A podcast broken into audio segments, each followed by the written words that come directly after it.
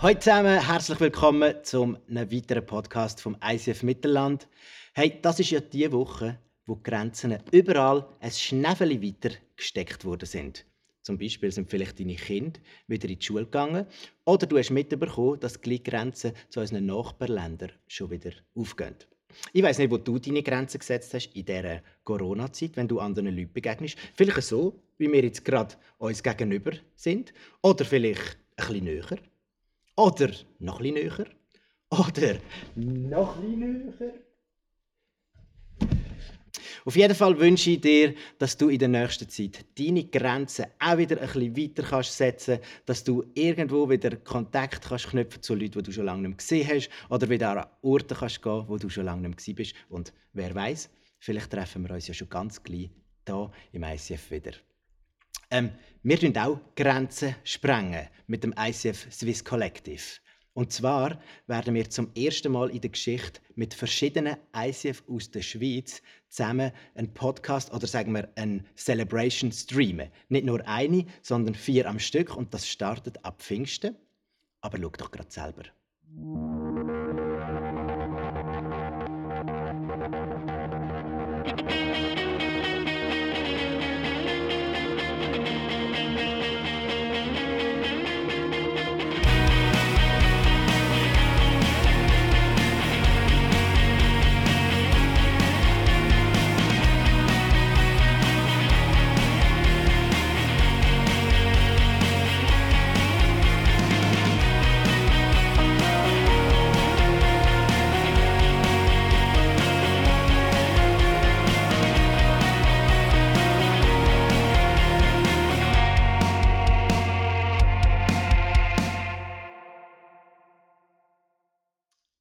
Vielleicht hast du jetzt gerade gefragt, ICF Swiss Collective.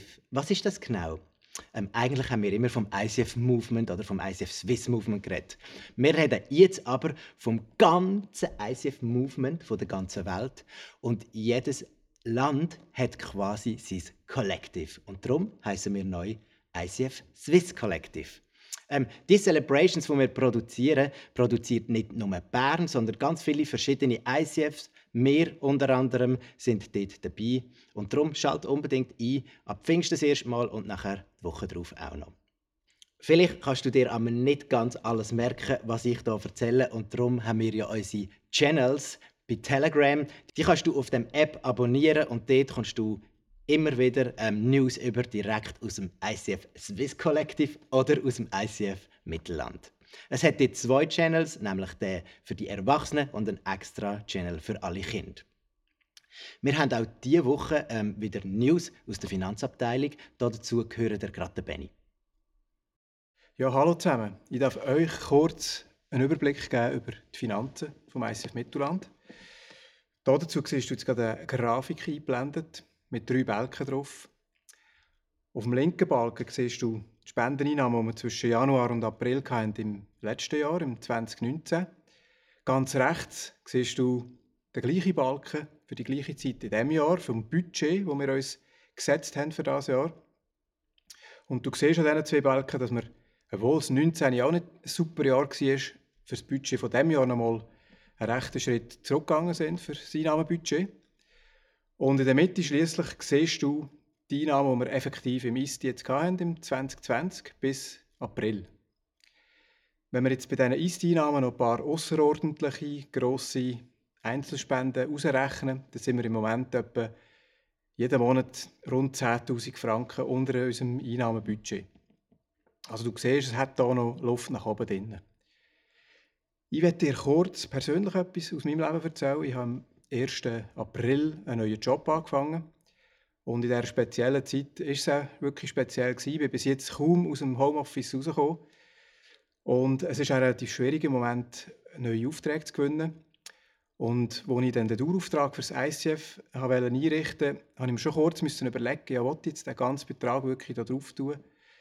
Oder wäre es vielleicht sinnvoller, mal ein einen Teil davon zu spenden? weil man ja nicht weiß, wie sich das entwickelt, wie das, wie das rauskommt mit dieser Krise. Und mir ist dann der Bibelvers in den du wahrscheinlich kennst. All eure Sorgen werfet auf ihn, denn er sorgt für euch. Und mir ist das neu bewusst worden, dass das nicht nur einfach ein positives Denken ist, unsere, unsere Sorgen wegzugeben, sondern dass wirklich eine Verheißung ist von Gott, wo er uns sagt, dass er unser Versorger ist. Er ist der Versorger von meiner Familie, von dir, aber auch von uns als Kirche. Und das finde ich mega krass, dass, dass ich das wieder neu checken durfte. Vielleicht hast du heute oder in den nächsten Tagen Zeit, einmal vor Gott zu kommen, in seine Gegenwart zu kommen und ihm noch ganz neu deine Sorgen herzugeben. Oder vielleicht kann er dir auch wieder ganz neu in dein Herz schreiben, dass eben er dein Versorger ist. Oder vielleicht hast du bei dieser Gelegenheit auch die Möglichkeit, mit ihm darüber zu reden, wie dein finanzieller Beitrag aussehen könnte, den du leisten könntest. Du hast ganz viele Möglichkeiten, das ICF Mittelland zu unterstützen. Du siehst jetzt auf dieser Folie beispielsweise den QR-Code, wo du direkt könntest per Twint etwas spenden Aber auch unsere IBAN-Nummer ist drauf aufgeschrieben, wo du eine Überweisung machen kannst. Auf der Homepage ist natürlich auch all das im Detail nochmal drauf. Und du hast sogar die Möglichkeit, auf der Homepage auch online etwas zu spenden, zum Beispiel mit Kreditkarten. Hey, merci viel, viel mal für alles, was du schon in die Church investiert hast und wo du noch wirst investieren. Mega cool. Und habe gesegneten Sonntag. Wir sehen sich gleich. Danke, Benny, vielmals für die Informationen, aber auch für deine persönliche Geschichte. Merci für deine Treue und für alles, was du immer wieder machst. Danke auch euch für alles, was ihr gebt und uns als Killer unterstützt. Ähm, wir, wir, fahren jetzt weiter in dieser Serie Zeichen der Zeit, heute mit dem Pascal Rouge. Bevor er kommt, kommen wir aber noch zu einer Corona-Story, die uns Claudia eingeschickt hat. Viel Spaß mit der. Liebes ICF-Team, wo ihr Pray Together angekündigt habt, habe ich mich so gefreut. Ich habe so das Gefühl, das ist meins, das ist genau das, was ich mir so gewünscht habe. Mit, gemeinsam mit anderen können vor Gott zu kommen, können ihn anzubeten, können können zu loben, zu preisen, aber auch gemeinsam für Anliegen können einzustehen und auch gemeinsam können zu erleben, Gebetserhörungen, wie Gott reagiert auf unsere Gebet, wie Gott Sachen möglich macht, wie er wirklich bei uns ist und hört, was wir beten. Es ist mir dann nie möglich gewesen, zu gehen, aufgrund von meinen Arbeitszeiten, auch aufgrund von, dass ich manchmal nicht unter Leuten sein, dass mir wie zu viel ist. Ich habe es schlussendlich nie geschafft, das Pray Together zu besuchen. Plötzlich war alles anders, gewesen. es ist Corona-Zeit und Pray Together ist live für mich möglich gewesen. Online. Oder ich konnte es mit Verspätung schauen. Und es ist für mich so etwas Grosses geworden, so etwas, für mich ist das wie eine Gebetserhörung. Ich habe mir gewünscht, teilzunehmen und das wie aufgrund von meiner Situation und, und ja, meiner Belastung vielleicht ähm, nicht geschafft. Ich wünsche mir natürlich, dass es wieder einmal live sein kann, aber für mich persönlich, ich habe so die Möglichkeit, genau das zu bekommen, was ich mir gewünscht habe.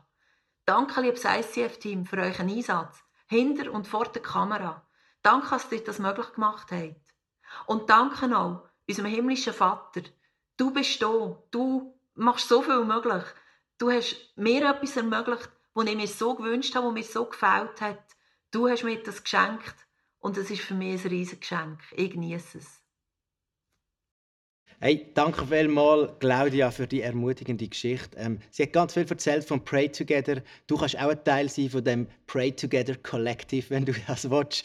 Und zwar findet das immer am Montag von 9 bis 10 und am Mittwoch zu Abend von 7 bis 8 statt. Jetzt legen wir aber los mit der Message von Pascal.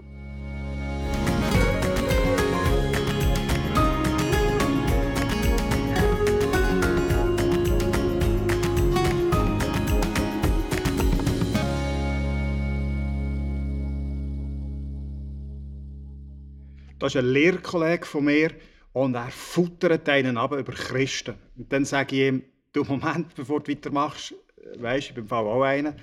Und dann sagt er, ja, aber weißt, du bist nicht einer, der missioniert, du lebst es einfach vor.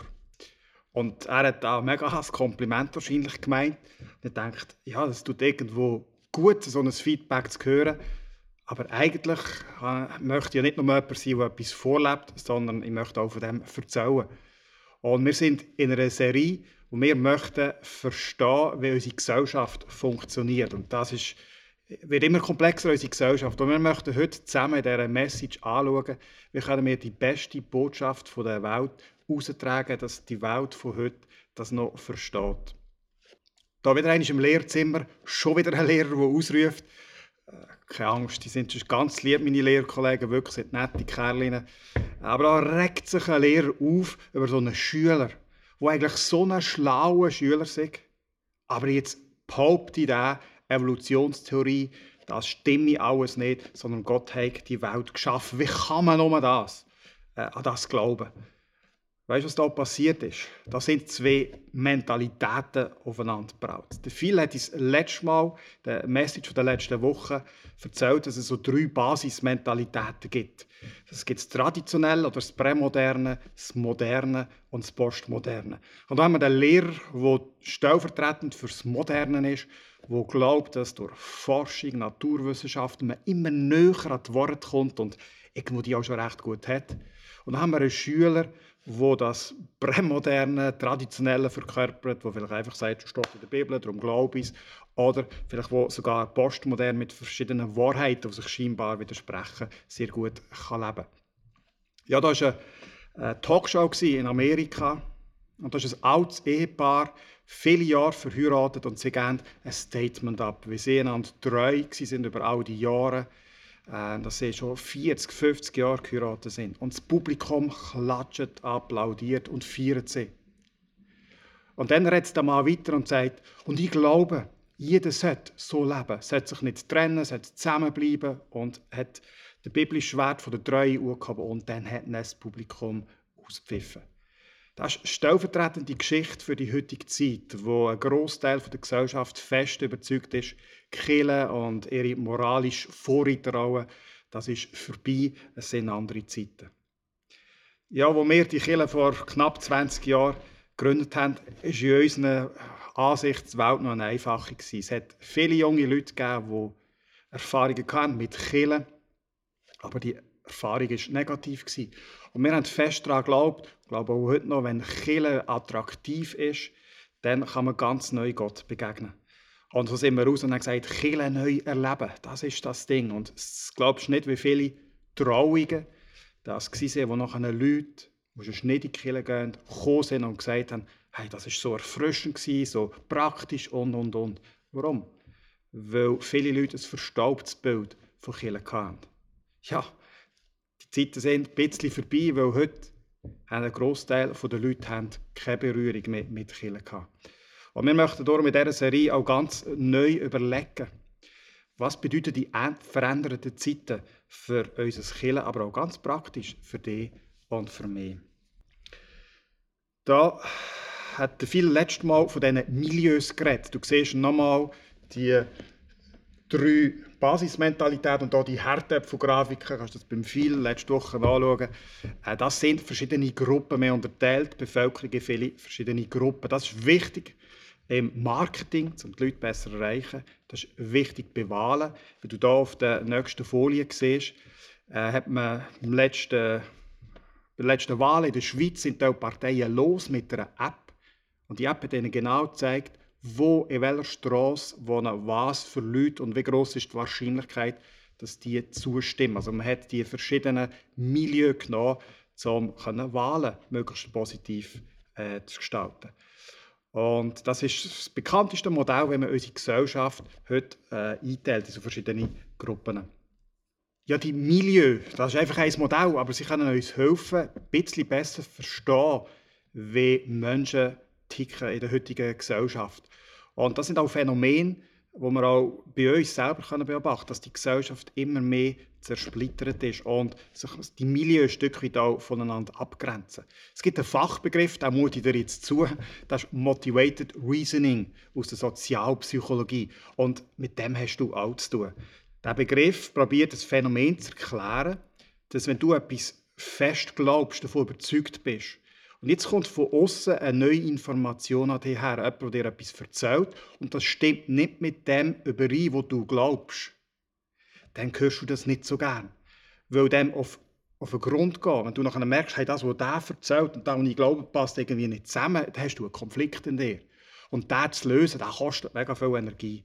Darum ticken wir Menschen meistens so, dass wir das, was wir schon glauben, dass wir uns gerne mit dem bestärken Dass du vielleicht die äh, Bücher am liebsten lesest, die ein Stück weit bestätigen, was du schon glaubst, dass du die politischen äh, Parteien natürlich konsultierst, die das bestätigen, was du schon glaubst. Äh, und das erklärt ein bisschen, warum es für uns immer eine Challenge ist, uns mit etwas auseinanderzusetzen, das nicht so unserer Denkweise entspricht. Und mir ist in dieser Vorbereitung ganz neu bewusst worden, was der Paulus für Unglaubliches geleistet hat. Ich möchte dir anhand von einer Bibelstelle zeigen, wie der Paulus, der ganz in einer anderen Zeit gelebt hat, aber auch der Paulus hat so verschiedene Milieus getroffen, wenn er mit dem umgegangen ist. Im 1. Korinther schreibt er Folgendes. Er schreibt, ich bin also frei und keinem Menschen gegenüber zu irgendetwas verpflichtet. Also kurz gesagt, ich passe mein Leben nicht einfach anderen an, weil ich dann irgendwie das Gefühl habe, sie haben mir dann lieber oder irgendwie so. Und doch habe ich mich zum Sklaven aller gemacht, um möglichst viele für Christus zu gewinnen. Wenn ich mit Juden zu tun habe, verhalte ich mich wie ein Jude, um die Juden zu gewinnen. Wenn ich mit denen zu tun habe, die dem Gesetz des Mose unterstehen, verhalte ich mich so, als wäre ich ebenfalls dem Gesetz des Mose unterstellt, obwohl das nicht mehr der Fall ist. Denn ich möchte auch diese Menschen gewinnen.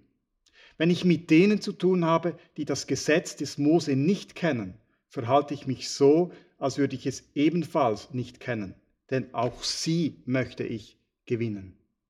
Dann schreibt er weiter, und wenn ich mit Menschen zu tun habe, deren Gewissen empfindlich ist, verzichte ich auf meine Freiheit, weil ich auch diese Menschen gewinnen möchte. In jedem einzelnen Fall nehme ich jede nur erdenkliche Rücksicht auf die, mit denen ich es gerade zu tun habe, um jedes Mal wenigstens einige zu retten. Und schließt dann ab, das alles tue ich wegen des Evangeliums, denn ich möchte an dem Segen teilhaben, den diese Botschaft bringt. Ja, was mich da unglaublich fasziniert, ist, dass der Paulus sehr vieles unternommen hat, zum aus seinem Milieu raus auf andere Leute zu. Nicht einfach, weil er wollte, geliebt und geliked werden, sondern er schreibt da wegen dem Evangelium, wo er hat wollte, sie in Berührung bringen mit der besten Botschaft, in Berührung bringen mit Jesus. Und das finde ich unglaublich herausfordernd, auch für dich und mich so ein Vorbild zu haben. Und uns zeigt, hey, wie wäre es, wenn wir auch immer wieder aus unserem Milieu raus würden auf andere zu. Und ich glaube, das Erste, was wir da ganz praktisch lernen können, wenn wir uns fragen, was heisst jetzt da in der heutigen Zeit für dich und mich, ist zu verstehen, dass Gott in verschiedenen Milieus vielleicht auch unterschiedlich wirkt und unterschiedlich wahrgenommen wird. Da hat die reformierte Kirche von Zürich eine spannende Umfrage und Studie gemacht. Und zwar hat sie die verschiedenen Basismentalitäten, die verschiedenen Leute hat sie genommen und hat sie gefragt, was, wie stellst du dir Gott vor? Und die vom traditionellen Milieu, die haben sich Gott vorgestellt, wie du vielleicht auch am ehesten würdest, wenn du biblisch aufgewachsen, also mit der Bibel aufgewachsen bist im Haus. Äh, Gott ist der Schöpfer, der allmächtige Gott. Er ist der Beschützer, der Bewahrer, er ist der König. Dann hat man die gefragt, wo eher ein modernes Mindset hat, wie stellt ihr euch Gott vor? Und sie haben dann mehr Zugang zu Bildern wie er ist dein Freund, er ist dein Herd, er ist immer bieder. Haben aber dann ein bisschen Problem bekommen, äh, wenn sie Botschaft gehört haben, Gott ist der, der Autorität möchte in jedem Bereich von deinem Leben. Und das postmoderne Mindset, das hat dann ein bisschen Mühe gehabt mit all diesen Begriffen. Er hat sich aber mehr angezogen gefühlt von Sachen wie äh, es ist ein Licht und ja, Begriffe Universum, also ein bisschen, fast so ein bisschen esoterisch angehaucht. Und jetzt kannst du das natürlich einfach sagen, ja, ist klar, die Traditionalisten, die sind die am meisten verwurzelt in der Bibel und alles andere ist falsch. Ich glaube, wir dürfen uns von dem auch immer wieder lösen und sehen, dass Gott auch ganz unterschiedlich in der heutigen Zeit möchte wirken und reden. Da bin ich bei meinem Zahnarzt das ist ein langjähriger Freund, wir kennen ihn seit dem, seit dem Kinski. Und dann haben wir ein bisschen über die Corona-Zeit. Und dann sagte mir, ja, weißt du, irgendwann bin ich da in meinem Gärtchen draussen, nichts zu tun gehabt, dann schaue ich so an den Wald, höre die Vögel zwitschern. Und dann haben wir das einfach so eingezogen, zwei Stunden. Und ich sage dir, und er sagt mir, weißt, das muss ich dir nicht sagen, du kennst ja das. Das ist für mich so, das ist spirituelles Erlebnis. Gewesen. Und dann kommt meine Frau dazu und sagt, du, ist mit dir noch alles okay, du wirkst so, so abgespaced. Und ich glaube fest daran, dass Gott ähm, auch immer wieder neue Wege sucht und unternimmt, zum Menschen zu begegnen, auch mit einem modernen und postmodernen äh, Mindset. Und ich glaube, es ist hilfreich, wenn wir ein bisschen unseren Blick auftun und verstehen, wenn jemand Gott ein bisschen anders äh, wahrnimmt als du und ich, muss das nicht einfach ein Zeichen sein, äh, dass sie falsch liegen. Da hat man äh, den gleichen Mindset, Geschichte vom verlorenen Sohn erzählt. Ganz kurz, wenn du die nicht präsent hast, hast ein Vater hat zwei Söhne, der junge Sohn sagt, hey, gib mir den Stutz, mir längt bei dir, ich will selber mein Leben leben, nimm das Geld. Und das ist dann zumal, man das auf keinen Fall eigentlich gemacht, das ist wirklich jede Regel gebrochen, nimmt das Geld, verprasst es, fährt sein Leben einfach, also landet in einem Zerbruch und kommt zu einer Erkenntnis, Immerhin bei meinem Papi könnte ich ja als Sklave, als Arbeiter einfach arbeiten. Das ist besser, wenn mein Leben da geht. Zurück zum Vater. Der Vater schießt aber nicht zusammen. Er umarmt ihn, nimmt ihn auf, feiert ein Fest. Der ältere Sohn findet das ein bisschen speziell und sagt, hey Papi, kannst du doch nicht machen. Ich war die ganze Zeit bei dir und mir hast, mir hast nie etwas gegeben. Das ist so ein bisschen kurz und knapp die Storys.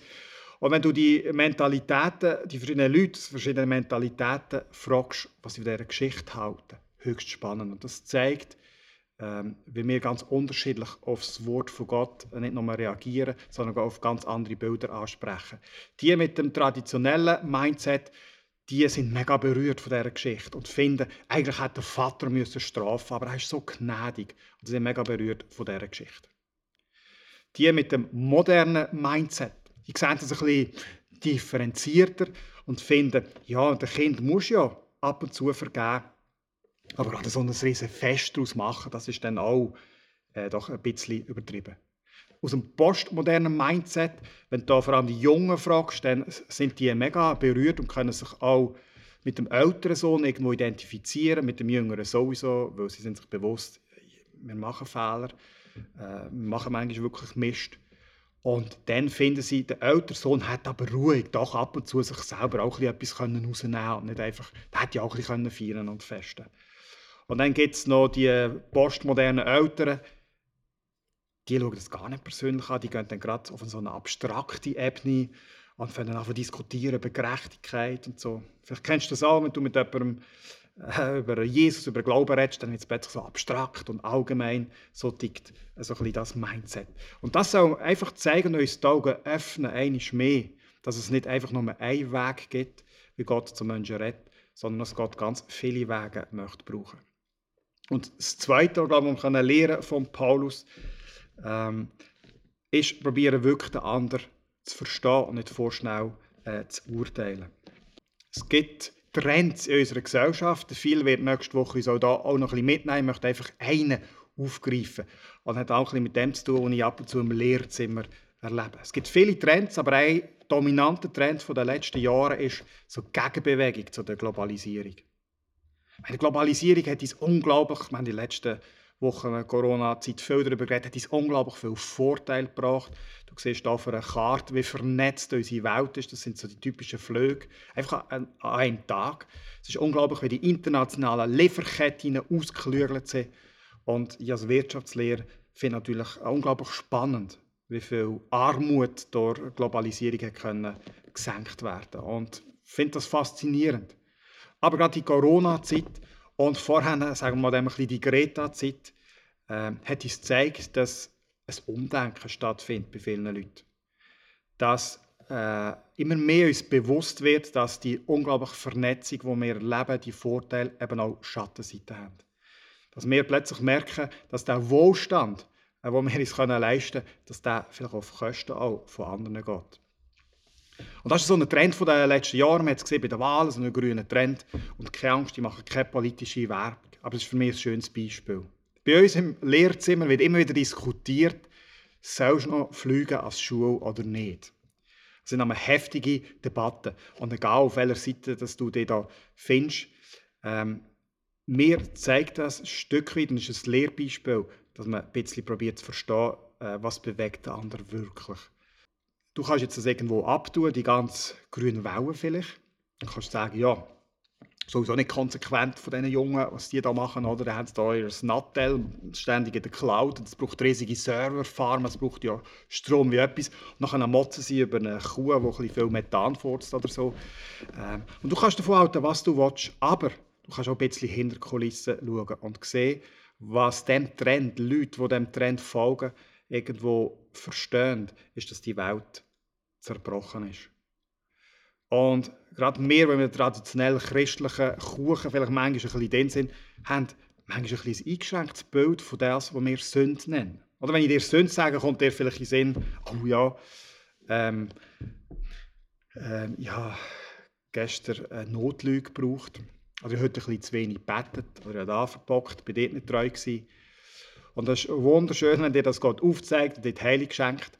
Aber ich glaube, wir dürfen lernen von so einer Bewegung, dass ähm, Sünde nicht nur etwas so Kleines ist, sondern auch etwas Globales. Der Verbruch von dieser Welt ist, dass, dass der schöne Pulli, den ich hier habe, der mir wenige Franken kostet, nur möglich ist, weil irgendwo in einem anderen Land jemand mit einem Hungerlohn äh, x Stunden geschafft hat. Oder? Einfach der Zerbruch, wo uns immer mehr bewusst wird. Und so kannst du aus so einem Trend kannst du einfach abtun und sagen, die, die Dicken auch falsch. Oder du kannst hinten dran schauen und sehen, hey, da ist eigentlich eine Not und eine Sehnsucht nach Gerechtigkeit. Und nachher wird uns bewusst, hey, das ist eigentlich genau da, wo wir die beste Antwort darauf haben. Schlussendlich ähm, wird nur Jesus können Gerechtigkeit schaffen. In so einer Diskussion, die wir dann hatten, im Lehrzimmer, äh, habe ich dann irgendeine Diskussion ein bisschen probiert wegzulenken, mehr aufs Persönliche und habe dann gesagt, weißt am Ende des Tages ähm, wenn wir jetzt hier Regeln aufstellen, ob du fliegen oder nicht, am Ende des Tages ist unser Egoismus, unser Herz, ist hinter wo halt vielleicht dem Wohlstand fest noch unser Herz, das egoistisch vielleicht nur an uns denkt. Ich glaube, es ist unglaublich hilfreich, wenn wir, wenn wir auf jemanden treffen, der bisschen anders funktioniert, anders denkt als wir. Ich glaube, das lebt uns der Paul, hat uns der Paulus vorgelebt. Nicht einfach verurteilen, sondern probieren verstehen, was ist die Sehnsucht hinten dran und verstehen, Antwort darauf ist Jesus und das Evangelium. Ja, lass uns abschließen mit, was das für dich mehr praktisch könnte heissen. In einer Welt sein, wo immer wieder so Trends auf uns zukommen, vielleicht auch Trends, die du nicht immer verstehst, nicht immer eigentlich teilst. Ähm, da ist äh, Jesus, der gestorben und verstanden ist, seine Jünger einmal zusammensammelt und ihnen sagt, was wird passieren. Das steht in der Apostelgeschichte. Da steht, aber wenn der Heilige Geist auf euch herabkommt, werdet ihr mit seiner Kraft ausgerüstet werden und das wird euch dazu befähigen, meine Zeugen zu sein. Zwei Sachen. Er sagt, Kraft vom Heiligen Geist wird euch begleiten und ihr werdet meine Zeugen sein. Und dann ist höchst spannend, wenn du in der Apostelgeschichte schaust, wie die die Jünger von Jesus das Evangelium weiterverzählt haben. Das möchte ich dir ein paar Verse zeigen. Es ist dann genau da, wo Jesus prophezeit hat, mit dem Heiligen Geist sind sie Zeugen.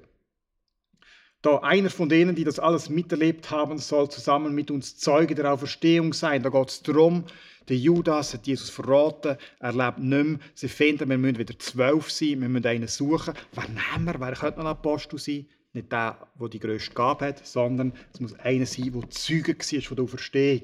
Dann heißt es später, alles aus der Apostelgeschichte, ja, diesen Jesus hat Gott auferweckt, wir sind Zeugen dafür. Dann heißt ihr habt den getötet, von dem alles Leben kommt, aber Gott hat ihn von den Toten auferweckt, dafür sind wir Zeugen. Es geht noch weiter mit Versen. Du siehst immer das gleiche Muster der Apostelgeschichte schreibt, uns ist es auf jeden Fall unmöglich, nicht von dem zu reden, was wir gesehen und gehört haben, nämlich Jesus, der auferstanden ist. Die Jünger sind auf andere Menschen zu und haben einfach erzählt von dem, was sie gesehen haben, nämlich von der Auferstehung von Jesus. Und jetzt haben du und ich das kleine Problem, dass wir die Auferstehung nicht gesehen haben. Aber ich glaube, mit dem möchte ich so ein bisschen die Message zusammenfassen und schließen was die Welt braucht und kann brauchen und will hören, ist, dass die Kraft, die Verstehungskraft von Jesus in deinem Leben etwas bewirkt hat. Wir leben in einer Zeit, wo Story-Marketing unglaublich in ist, Storytelling. In jedem Marketingbuch geht es darum, dass eine Marke muss eine Story erzählen muss. Storys sind wichtig, Leute, egal aus welchem Milieu, sind interessiert an Geschichten. Und ich möchte dich und mich unglaublich herausfordern, motivieren, dass wir sagen, hey, ich gehe dafür, dass ich so Geschichten darf erleben in meinem Leben. Und das ist das grösste Zeugnis, wenn ich erzählen aus meinem Leben, was Jesus in meinem Leben gemacht hat. Und da heißt es im Römer 6, Vers 4, durch die Taufe sind wir mit Christus gestorben und sind daher auch mit ihm begraben worden. Weil nun aber Christus durch die unvergleichlich herrliche Macht des Vaters von den Toten auferstanden ist, ist auch unser Leben neu geworden. Der Paulus, der das schreibt, schreibt, dort die Auferstehung von Jesus ist auch in deinem und meinem Leben so etwas wie eine Auferstehung. In dir und mir gibt es neues Leben und darf es immer wieder neues Leben geben.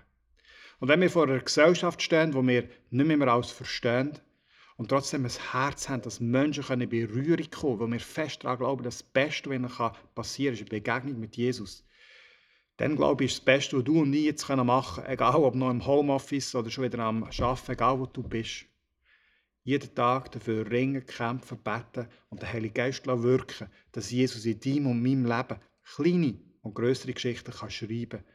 Und dass wir eine Geschichte haben, die wir anderen erzählen und sie so Berührung bringen mit Jesus. Dass wir, dass mir meine Kollegen nicht nur ein Feedback geben, hey, cool, wie du lebst, sondern hey, der Jesus, wo du von ihm erzählst, was er macht in deinem Leben, von dem möchte ich mithören.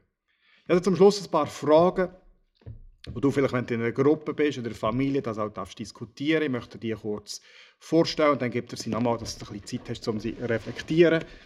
Äh, du dir mal überlegen, deinem Arbeitsort, dort wo du bist, in der Schule, Quartier, was sind das für Milieus? Du musst den Namen nicht kennen, aber überleg dir einfach ein bisschen, was sind das für Leute und was ist ihre tiefste Sehnsucht? Was ist wirklich daran, was treibt sie an? Und dann noch äh, zwei weitere Fragen. Wo hast du Jesus in deinem Leben in letzter Zeit wirklich erlebt? Das muss nicht eine Riesengeschichte sein, aber einfach, dass du mal reflektierst. Gibt es einen Moment, wo du einfach gemerkt hast, dass Gott, der mitträgt, der etwas tut im Leben, Gebetshörig, irgendetwas. Genau, wo wünschst du dir, äh, ihn ganz neu zu erleben? Dann die Fragen ein bisschen einblenden, ein paar Minuten, dass du das kannst reflektieren äh, und den Heiligen Geist einladen, dass er zu dir redet.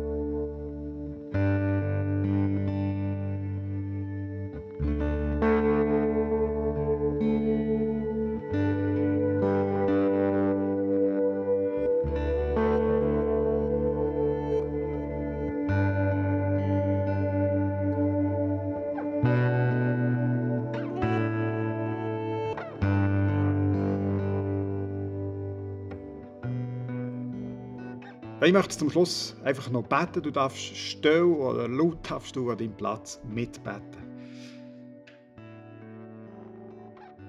Ja, Jesus, du liebst die Welt, die Menschen über alles. Und du hast uns den Auftrag gegeben. Und das ist auch unsere tiefe Sehnsucht, von dir zu erzählen, das, was wir mit dir erleben, weiterzubringen. Und Jesus, du siehst die Leute, und jetzt kannst jemand in Sinn kommt, kannst du die vielleicht gerade aufzählen. Du hast Leute, also sind Leute in meinem Umfeld, die sind mir mega ans Herz gewachsen. Das sind Arbeitskollegen, Kolleginnen, das sind Leute, die bei mir im gleichen Block wohnen, im Quartier. Die sind mir mega ans Herz gewachsen und ich wünsche mir eigentlich nichts mehr, wenn dass ich mit ihr in Berührung kommen Jesus, du weißt aber auch, dass Teil von diesen Leuten in meinem Umfeld ganz anders funktionieren, ganz anders denken. Jesus, hilf mir, es nicht zu verurteilen, sondern immer wieder deine Brille aufzunehmen und zu schauen, was, was ist ihre Sehnsucht. Und ich glaube fest daran, Jesus, dass du die Antwort bist auf ihre Sehnsucht. Und schenk du mir Ideen, schenk du mir Wege, leite du mir durch die Heilige Geist, dass so Kontakt darf geben in meinem Umfeld, wo ich einfach aus meinem Leben darf erzählen und ich darf ja, von dir erzählen. Und das ist bitte mehr denn je, Jesus, dass du in, meinem, in unserem Leben ähm, Wunder tust, kleine und grosse. Lass unser Leben ein Zeugnis sein von dem, was du kannst machen in der heutigen Zeit noch. Lass unsere Geschichten sprechen. Lass unsere Geschichten erzählen, dass du nicht nur gestorben, sondern auch verstanden bist und dass dein Heilige Geist in unserem Leben wirkt. Herr Vater, ich möchte noch für alle bitten, die jetzt wieder, wieder im Alltag sind. Ich möchte einfach bitten, dass das, was wir Positives erlebt haben, vielleicht auch manchmal die Ruhe, die Zeiten der Besinnung, dass wir die mitnehmen können und fest Platz einbauen in unserem Alltag, dass das bleiben darf. Lass nicht zu, dass in meinem Leben einfach wieder die Hektik über mich kommt und alles wieder unterdrückt, sondern schenk mir immer wieder Kraft und Ideen, wenn ich Freiraum schaffen kann, einfach deine Nähe zu suchen. Ich bitte dir nach wie vor für all die von uns, die ähm, vielleicht den Job verloren haben oder droht zu verlieren, die wirtschaftlich schwierige Zeiten durchmachen. Bitte ganz fest, dass du ihnen immer wieder einen tiefen Frieden schenkst, dass sie merken dass sie von dir, von dir getragen sind, dass du ihrem Leben Hoffnung gibst. Amen.